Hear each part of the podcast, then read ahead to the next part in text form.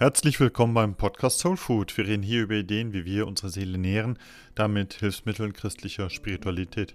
Mein Name ist Carsten Wolfers, ich bin Diakon in der Pfarrei Sevelen, da im Werdenberg. Ich möchte heute sprechen über den Weg raus aus der Grube. Denn folgendes ist passiert. Kürzlich bei einem Gottesdienst, da hat jemand eine Lesung vorgelesen, die mich so ins Grübeln gebracht hat. Und zwar musste ich nachdenken, ob ich diese Lesung überhaupt je schon mal gehört habe. Eigentlich bin ich sicher, ich habe dieses dicke, dicke, schöne Buch irgendwann mal auch ganz durchgelesen, aber es gibt Geschichten, die vergesse ich. Ich habe die schon mal früher gehört, irgendwo, irgendwo mal gelesen. Aber diese eine Geschichte ist mir besonders eingefahren. Es war dann auch noch so eine Lesung mit vielen fremden, ungewohnten Namen von Orten, von Personen. Und ausgerechnet an dem Morgen hat dann noch eine neue Lektorin diese Lesung aus der Bibel vorgelesen, also wirklich ein schwieriger Start. Das ist manchmal so für jene, die in der Kirche aus der Bibel vorlesen. Da gibt es manchmal einfache Texte, wunderschöne Texte und dann gibt es da auch manchmal diese Texte, die sind einfach so irre schwer, wegen all diesen fremden Namen. Zum Beispiel die Erzählung von Pfingsten. Da wird über ein Dutzend von Namen verwandt von Völkern, die wir heute kaum noch kennen. Also geh mal an Pfingsten in eine Kirche und hör dir das an. Mit Sicherheit wird die Erzählung aus der Apostelgeschichte dort nämlich verlesen. Und das mit all diesen vielen unbekannten Namen. Und das ist für niemanden, der das vorliest, ein Zuckerschlecken. Also habt da etwas Geduld und Mitleid. Aber gut, heute ging es da eben nicht um Pfingsten, sondern um den Propheten Jeremia. Es geht um folgende Erzählung. Der Prophet Jeremia wird in eine Schlammgrube hineingeworfen. Er hat sich offensichtlich etwas zu deutlich ausgedrückt, zu deutlich gesagt, was in Stadt und Staat falsch läuft. Die Beamten und die Priester fordern daraufhin seinen Tod. Sie überreden den König Zedekia, dass sie mit Jeremia verfahren dürfen, wie sie wollen. Und dann werfen sie ihn zack in diese Schlammgrube hinein also ein Brunnen, eine Zisterne, die aber kaum noch Wasser hat. Im Spiel von Macht und Einfluss scheint der Prophet also immer irgendwie zu verlieren. Und es hat noch so viel Wasser drin, dass es Schlamm hat. Und Jeremia versinkt in diesem Schlamm, er droht zu ersticken. Aber Hilfe naht. Ein Mann aus Kusch namens Ebed Melech geht zum König Zedekia und legt das Unrecht offen. Zedekia schickt dann Ebed Melech mit ein paar Männern, um Jeremia zu retten. Also ehrlich, ich frage mich angesichts dieser Geschichte schon, warum Eltern ihren Kindern so einfache biblische Namen geben wie Markus, Noah, Johannes, Judith, Maria, Eva. Das ist doch viel zu einfach. Warum nicht auch mal so außergewöhnliche biblische Namen wie Nebukadnezar oder Holofernes? Warum nicht mal Zedekia? Oder Ebed Melech. Naja, noch mehr frage ich mich allerdings, warum in der Bibel eigentlich so viele Gruben auftauchen. Das ist die Erkenntnis, die mir beim Hören von dieser Lesung nachgegangen ist. Denn diese Schlammgrube des Jeremia ist kein Einzelfall. Es gibt andere. Ich habe sogar den Eindruck, es gibt in der Bibel ziemlich viele Gruben, in die irgendjemand hineingeworfen wird. Zum Beispiel Josef wird von seinen Brüdern aus Neid in eine trockene Zisterne hinabgelassen. Gut, er wird dann wieder hervorgeholt, damit man ihn an einen Sklavenhändler verkaufen kann, der mal eben auf dem Weg nach Ägypten war. Anderes Beispiel. Der Daniel wird wegen einer Hofintrige in eine Grube mit Löwen geworfen. Und er übersteht diese Wildnis auf wundersame Weise, sodass er am nächsten Morgen gerettet wird von dem König, der ihn erst hineinwarf ja, und sich dann aber Gott sei Dank besinnt. Sehr viele verschiedene Grubengeschichten. Es taucht hier ein ganz bestimmtes Muster auf. Das erste ist, der Grund, warum jemand in der Grube landet, ist sehr unterschiedlich. Mal eine Intrige, mal irgendein blödes Machtspiel, mal Neid unter Geschwistern, mal die Angst vor Konkurrenz oder auch die Furcht vor der Wahrheit. Die Gründe, warum jemand in die Grube geworfen wird, die sind sehr unterschiedlich. Du trittst für das Richtige ein, für die Wahrheit, für Anstand, für das Recht. Okay, dann wartet auf dich irgendeine Grube, das scheint in einem ehrlichen Leben irgendwie dazu zu gehören. Denn wo Licht ist, da ist auch Schatten. Ein zweites Motiv. Egal ob Prophet oder der kleine Bruder, wer in der Grube landet, bleibt dort eine Weile. Er muss dieses Leid eine Weile aushalten. Daniel muss die Gefahr der Wildnis ertragen. Josef muss die Trockenheit und die Einsamkeit ertragen. Jeremia sinkt in diesem Elend und ringt um Atem. Er muss diese Angst ertragen. Das sind also Gruben mit großer Ohnmacht. Da kannst du eigentlich nichts mehr machen, außer beten natürlich. Die bleibt dort wirklich nichts anderes übrig, als wie ein Kind auf Gott zu hoffen. Du verharrst im Leiden, die Gefahr ist einfach da zum Aushalten. Zu unserem Muster von biblischen Grubengeschichten gehört ein drittes. Die Rettung erfolgt oftmals einerseits als ein göttliches Wunder, denn eigentlich hätten diese wilden Löwen ja den Daniel auffressen müssen. Eigentlich hätte Jeremia im Schlamm versinken müssen. Aber es kommt anders, weil es gibt immer irgendwelche Helfer. Der Josef wäre ja auch in seiner trockenen Zisterne geblieben, hätte da nicht einer seiner Brüder den anderen den Kopf gewaschen und gesagt, hey, das kann es doch nicht sein, an sein Leben dürfen wir nicht ran, also holen sie ihn wieder herauf. Auch Jeremia. Jeremia bekommt unverhofft Hilfe durch Ebed Melech. Die Wahrheit kommt schließlich heraus, die Gerechtigkeit wird schließlich wiederkehren. Also, ganz am Ende wird alles wieder gut. Wenn ich nun Jeremias Schlammgrube, Josefs Zisterne und Daniels Löwengrube mir so anschaue, dann drängt sich mir noch ein ganz anderer Vergleich auf. Ich schaue mir manchmal ja gerne so Filme mit gewissen Superhelden an. Daher kenne ich natürlich auch die Geschichte von Batman. Kurzer Exkurs für die Unwissenden. Der superreiche Bruce Wayne führt ein Doppelleben, weil er nachts in dem Kostüm einer Fledermaus in seiner Stadt Gotham Jagd auf Kriminelle macht. Als Superheld versucht er, seine äh, Stadt da zu retten. Immer wieder. Ziemlich ausdauernd, ziemlich mühsam, ziemlich gefährlich. Zu dieser Geschichte gehört auch, dass der Bruce Wayne als Junge in einen Brunnen fällt. Er landet dort in einer Höhle, die von Fledermäusen bewohnt wird und die jagen ihm einen ganz großen Schrecken ein. Das war einfach ein Unfall, also kein Unrecht wie bei den biblischen Vorgängern. Aber vielleicht geschieht das Unrecht bei Bruce weniger in dieser realen Grube der Fledermäuse, sondern eher in der Gasse, in der er den Mord an seinen Eltern miterlebt. Diese eigentlich emotionale Grube voller Angst, voller Wut, voller Trauer. Die wird eigentlich symbolisch später zu seiner Betthöhle. Von dort wird Bruce als Fledermaus starten. Diese Grube wird also zu seiner Operationszentrale. Dort forscht er nach, dort trainiert er, von dort geht er dann auf die Jagd.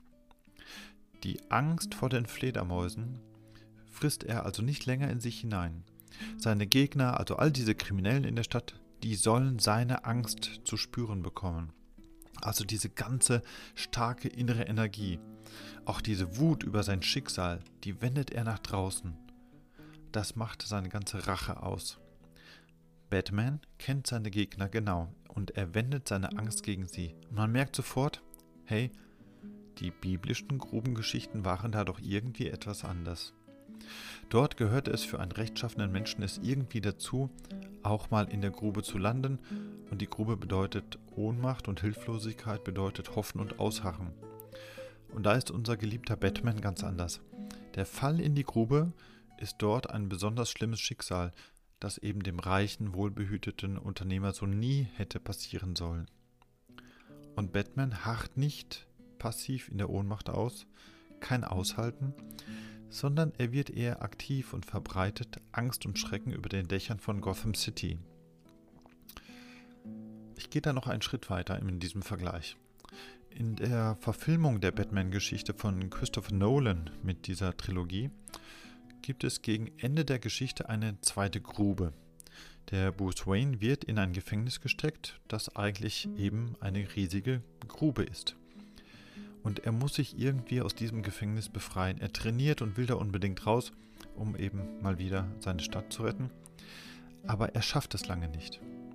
Ein anderer Mithäftling schließlich rät ihm, er müsse es wie jenes Kind machen, das schon einmal dort entkommen ist, nämlich die Wand der Grube hochklettern, ohne Seil, ohne Sicherheit, nur mit Vertrauen. Ich finde das in der Erzählung eigentlich geschickt gemacht. Denn der Superheld ist seelisch in seiner Grube ja geblieben. Er ist aus dieser Rolle des Rächers nie wieder herausgekommen. Er ist ja nicht wirklich innerlich frei. Und deswegen muss unser Held noch einmal runter in eine Grube. Er muss noch einmal aus der Grube hochklettern, um wirklich frei zu werden von den Schatten seiner Vergangenheit. Erst dann ist er bereit für das gute Ende. Und im Film heißt ein gutes Ende natürlich, erst der große Showdown, dann gewinnt er die Prinzessin und dann ist er bereit, sich von seiner Rolle als Rächer, von all dieser Wut und all dieser Angst schließlich wirklich zu befreien. Also, wenn ich Bibel und Batman miteinander vergleiche, dann fallen mir da ein paar Punkte auf, Punkte, die mir helfen, auch wenn ich versuche, aus einer eigenen Grube mal herauszukommen.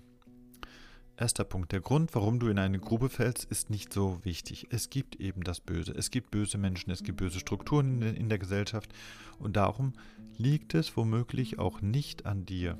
Es ist nicht dein Fehler. Manchmal ist unsere Welt einfach ungerecht. Die Frage also, warum ausgerechnet ich? Die passt hier nicht. Das Böse scheint es nicht es meint es scheinbar nicht so persönlich, auch wenn es dich sehr persönlich trifft. Das ist einfach eine Schattenseite unserer Existenz. Und die Gründe, warum es dich treffen kann, können eben auch sehr verschieden sein. Manchmal ist das Herz des Menschen eben eine Mördergrube schlechter Gefühle und eben leider auch eine kreative und verschiedenartige. Wenn du selbst versuchst, einigermaßen ein guter Mensch zu sein, wenn du anständig und rechtschaffen sein willst, wenn du lieber integer als diplomatisch sein willst, dann hat das eine Wirkung auf Menschen, die weniger gut, weniger rechtschaffend, weniger integer sind. Und die werden früher oder später anfangen zu überlegen, welche Grube sie dir graben können. Der Fehler, warum du in einer Grube landest, liegt also nicht bei dir. Deine Werte, gut, ehrlich, anständig, integer zu sein, die sind ja nach wie vor richtig. Der Fehler liegt also bei denen, die Gruben graben und meinen, andere dort hineinstoßen zu müssen. Es ist nicht dein Fehler. Ein zweiter Punkt dazu. Eine Grundfrage für Notsituationen ist ja, wie passiv oder wie aktiv ich darin bin. Wenn ich nun Bibel und Batman vergleiche, dann ist mein erster Eindruck, also Leute wie Jeremia, Daniel, Josef, die bleiben doch eher passiv in ihrer Grube. Die jammern und lamentieren, aber sie legen die Hände in den Schoß. Aber Leute wie Bruce Wayne alias Batman, die kämpfen dagegen an, die drehen ihren Schmerz um, die klettern die Wände hoch und ich schließe daraus, wenn du in einer Notsituation bist, wenn du am Boden liegst, dann ist es immer besser, aktiv zu werden, als passiv zu bleiben. Wenn ich aktiv werde, dann bleibe ich eben nicht in der Opferrolle stecken. Und das ist in dieser Situation wohl seelisch sehr wichtig und auch gesund. Nun ist das allerdings nur mein erster Eindruck. Hinzu gehört, dass dieser Bruce Wayne sich in Batman verwandelt, um seine Wut zur Gewalt werden zu lassen. Also er selbst verändert sich. Es gibt eine Szene in dem ersten Film am Ende, wo eine Freundin dem Bruce sagt, dass er wie als ein anderer wiedergekommen ist, dass er nicht mehr er selbst ist und dass sie hofft, dass irgendwann der echte Bruce wiederkommen wird. Im Film gelingt ihm das, allerdings natürlich logischerweise erst nach dem Showdown. In dem Punkt ist mein zweiter Eindruck also, dass Menschen wie der Jeremia, der Daniel, der Josef, die bleiben sie selbst, die harren aus als die, die sie sind. Die brauchen keine Maske. Und wirklich passiv sind sie ja dann auch nicht. Natürlich, sie leiden, sie erleiden Ohnmacht, aber sie klagen in ihrem Gebet. Sie wenden sich an Gott, an das Licht, sie kämpfen sich in eine Haltung von Vertrauen und Hoffnung hinein. Was lerne ich für mich daraus?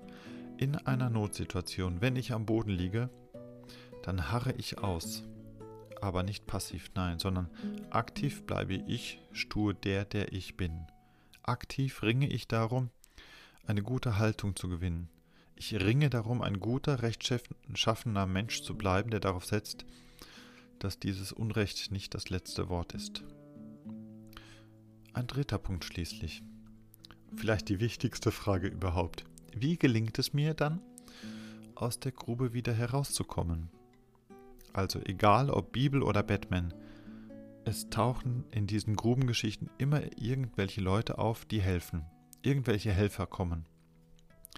Der Bruce Wayne wird von seinem Vater aus der Fledermaushöhle geholt. In seiner Betthöhle hilft ihm immer sein Butler und in dieser Gefängnisgrube hilft ihm ein anderer Mithäftling. Auch in der Bibel. Josef hat Brüder, die sich einen Rest Rechtschaffenheit bewahrt haben. Jeremia hat Ebed Melech. Die Lektion hier wäre also, es gibt Gruben, aus denen wirst du nicht alleine herauskommen. Du brauchst Freunde und andere Rechtschaffene, die zu deiner Hilfe eilen. Ich kann da nicht alleine raus. Und womöglich muss ich das auch gar nicht alles alleine schaffen. Wenn ich also in einer Grube hocke, dann wäre die Frage, welche Freunde helfen dir eigentlich? Wer wird für dich das Wort ergreifen? Wer wird helfen, dass es wieder fair und ehrlich zugeht? Und was eher natürlich ein Bibelthema ist und weniger ein Batman-Thema, letztlich ist es dort Gott, der mit dir in der Grube sitzt, der dich nicht alleine lässt und der dir die Hilfe organisiert. Denn letztlich ist Gott dort noch nicht fertig mit dir und darum wird er aktiv werden, dass du aus diesem Elend herauskommst.